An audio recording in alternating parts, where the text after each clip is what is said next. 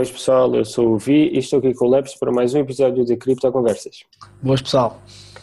Uh, e esta semana, uh, tal como a semana passada tivemos um mercado muito estável, uh, esta semana nem tanto. Bitcoin agora com umas notícias muito más nestes últimos dois dias, de e meio, que vieram a bater muito o preço da Bitcoin, não foi Leps? Sim, e havia que começar a ver aqui indicadores, finalmente, indicadores técnicos de uma possível, um possível início de uma bull run, sendo que alguns diria que o mês de janeiro e o fevereiro foram um bocado bear market, uh, vindo daquela altura em que subiu imenso durante dezembro e mesmo novembro, tem, tem descido bastante, e agora finalmente estavam a começar a aparecer indicadores, depois de várias vários tempos de, com notícias muito boas e indicadores muito bons, tipo mais fundamentais, começou a haver essa parte técnica também a mostrar uns sinais para as cryptocurrencies em geral e a Bitcoin, obviamente, também. No entanto, nos últimos, eu diria que há, há três dias para cá começou aqui um bocado, um bocadinho mal, sendo que hoje houve aqui um dip bastante grande, tivemos aqui provavelmente umas red candles, vindo daqui até aqui abaixo. Um, e isto tem uma razão, não é, Bi? É, exato, uh, aliás, duas razões. Uh, como tu disseste, uh, isto iniciou-se mais ou menos nos últimos dois, três dias, até porque há quatro dias a Bitcoin estava com uma share de 41% do mercado das cryptocurrencies, o que é fantástico uh, em relação ao último mês, porque o Bitcoin chegou a chegar aos 30, não foi? Sim, começou, começou a recuperar um bocado a dominância. Pronto, exato. Uh, mas o que aconteceu? Um, duas coisas. Prima, em primeiro lugar, o SEC, que, que, nós já falámos aqui do SEC, que é uh, um, um, meio de regulação do governo americano que regula as exchanges, as brokers, uh, todo o mercado americano. Um, e também está a impor algumas regulações para a, as criptomoedas. O que é que acontece? Uh, eles têm uma regra que é uma lei que indica que todas as exchanges a trabalharem nos Estados Unidos têm de estar registadas e, e têm de seguir algumas, algumas regras dos Estados Unidos. E há muitas exchanges que não fazem isso.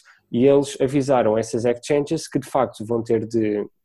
Uh, vão, vão ter de passar a, a cumprir essas regras, senão iriam ser tomadas medidas. E isto criou aqui muita especulação e e as pessoas agora estão à espera, será que, será que o, as exchanges vão realmente fechar nos Estados Unidos? Uh, será que vão, vão arranjar algum tipo de alternativa?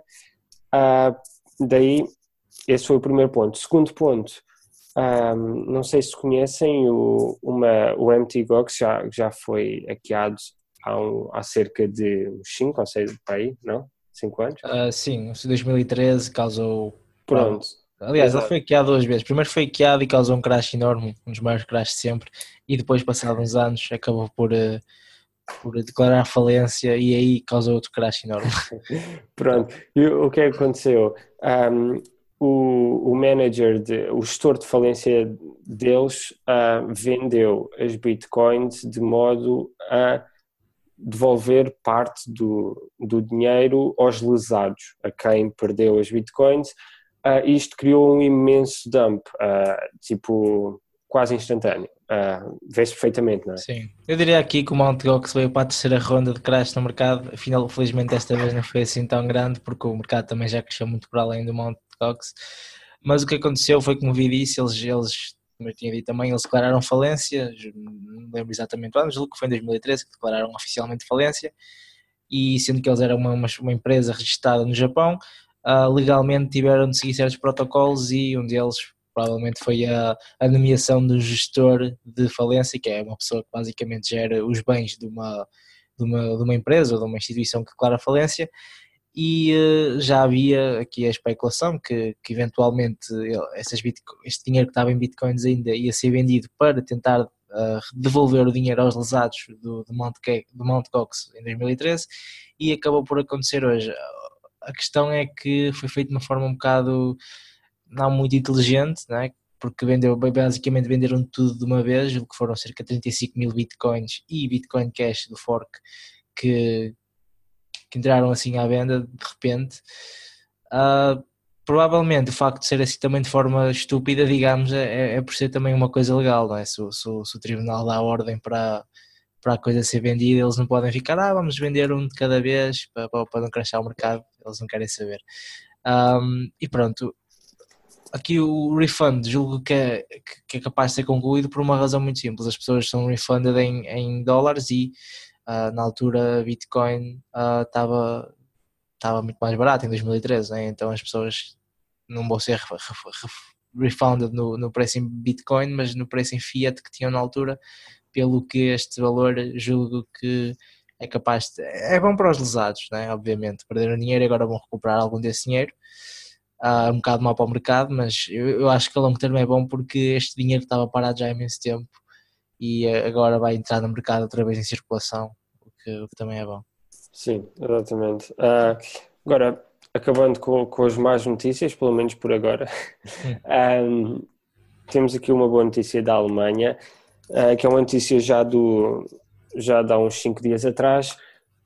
O que é que foi? Uh, na Alemanha, a Bitcoin foi reconhecida como meio de pagamento oficial, ou seja, na Alemanha pode-se pagar coisas com Bitcoins na boa, e mais, e se se pagar com Bitcoin não é taxado, não é tax, não, não há impostos sobre isso.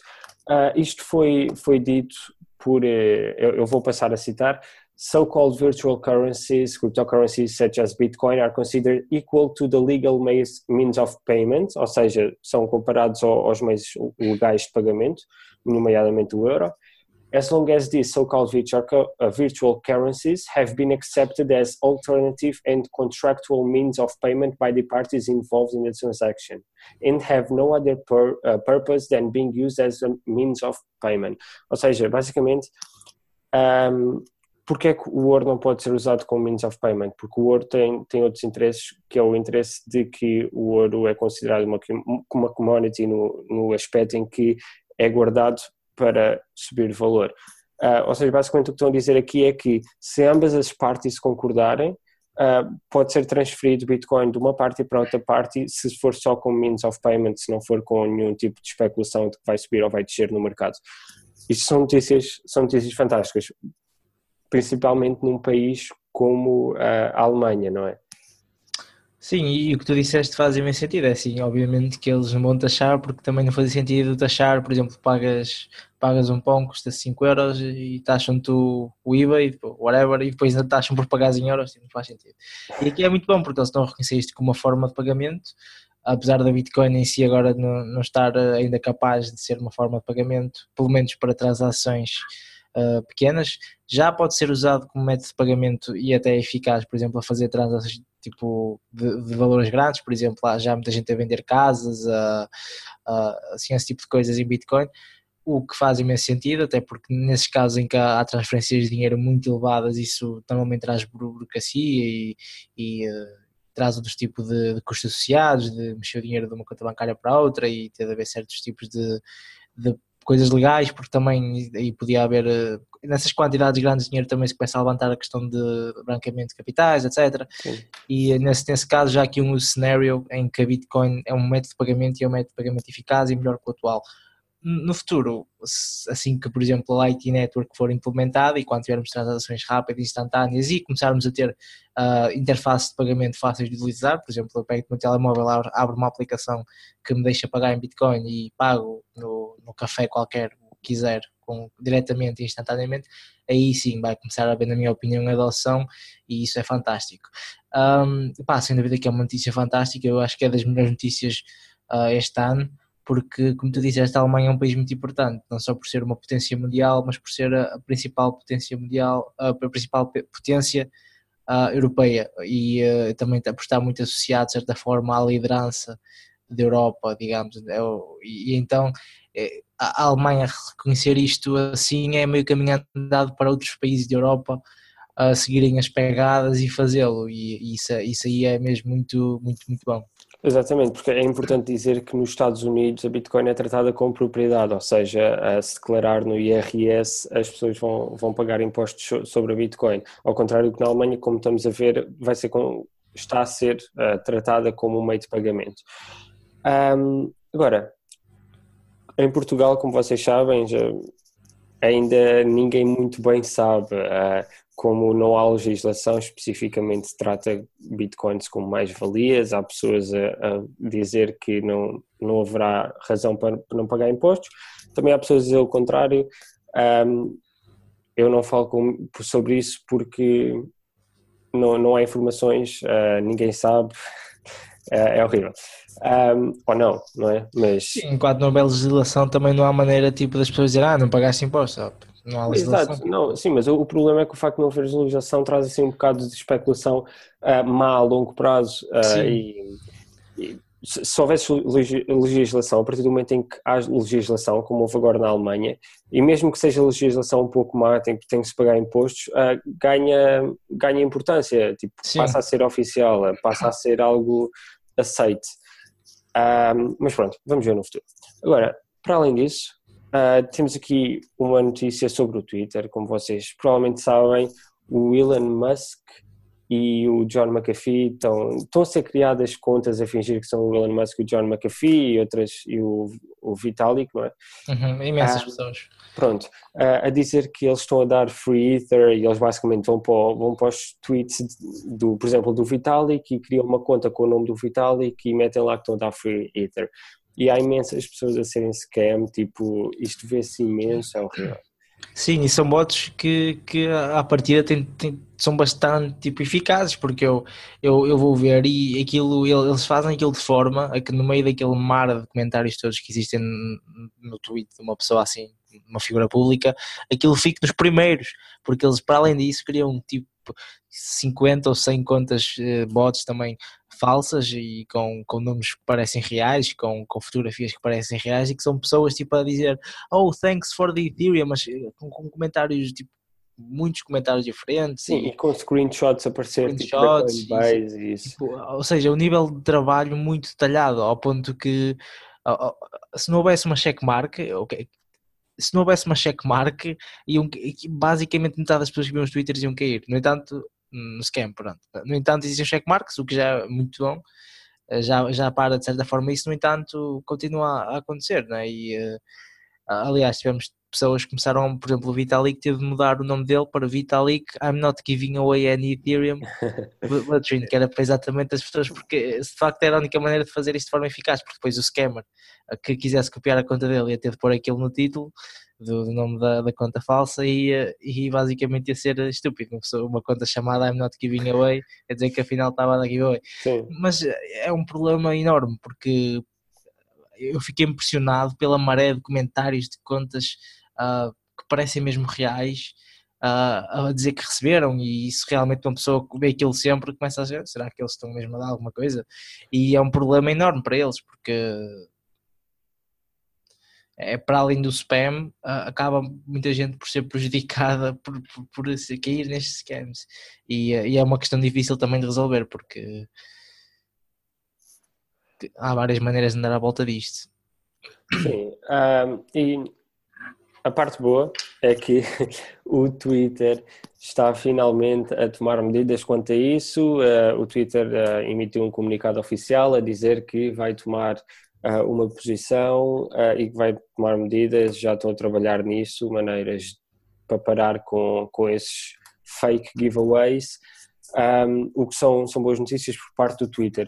Um, há que saber ainda que, não sei se vocês sabem, mas existe um handle que é Bitcoin, um, que é dos donos do site bitcoin.com, que o dono desse site é o maior apoiante do, do, do Bcash de sempre, que é o Roger Ver.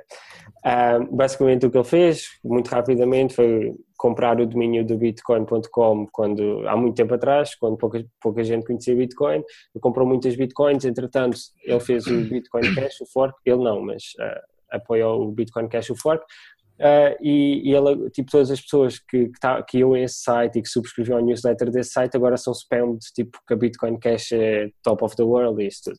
Ele fez a mesma coisa numa conta do Twitter, ou seja, ele tem o handle do Bitcoin. Uh, e o Bloomberg fez uma, uh, mandou uma proposta para, para o Twitter para acabar com esse handle de Bitcoin, ao qual o Twitter não aceitou por questões de segurança, mas disse que, isto numa primeira instância, mas disse que, que ia verificar o, o caso uh, e caso, uh, caso necessidade, ia acontecer. Na minha opinião, uh, não devia de haver o handle Bitcoin, principalmente quando está a ser mal usado e não é porque eu não gosto do, Bcash, é simplesmente porque eles estão basicamente a apoiar uma coisa sem olhar para mais nada, sem dizer às pessoas como é que as coisas funcionam e isso tudo. Eles estão tipo a dizer: olha, comprem Bcash porque Bcash é, é top, é muito melhor do que Bitcoin e as FIIs são fantásticas. Tudo. É basicamente isso está a acontecer. É, isso é, é mau. Mas. Só para apontar que esse, esse, esse handler, pelo menos especula-se que não foi criado pelo Roger Ver, mas que ele fez assim uma proposta tipo, estupidamente alta para comprá-lo e a pessoa que o tinha, que, que era uma pessoa desconhecida, acabou por vender. Pois, é provável. É, é, acredito. É provável, bastante provável. Um, para além disso, temos boas notícias, maybe, uh, no Camboja, não é? Uh, sim, é isto. Estão a seguir o exemplo da, da Venezuela com o que, que fizeram o Petro e agora julgo que o Petro Gold também e, uh, e decidiram fazer uma espécie de cryptocurrency nacional. Uma coisa que, que, já se especulava que ia acontecer, eu já tinha até falado em outros, de outros, outros podcasts que uh, uma das coisas boas da Venezuela criar o Petro era que basicamente ia ser o primeiro e depois outros podiam seguir o exemplo e eventualmente poderia aparecer uma coisa boa. Agora temos o Camboja que não, sei qual é o nível de desenvolvimento, mas pelos vistos há planos de fazer uma cryptocurrency que, cujo objetivo, na minha opinião, é mais interessante que o do Petro, que, do Petro, que é que é basicamente o do Petro é, é ser uma espécie de, de currency backed por petróleo e, eh, e julgo que o gold sendo backed por ouro. Isto aqui, é, o, o objetivo é ser, ser mesmo uma moeda, uma forma de pagamento mesmo.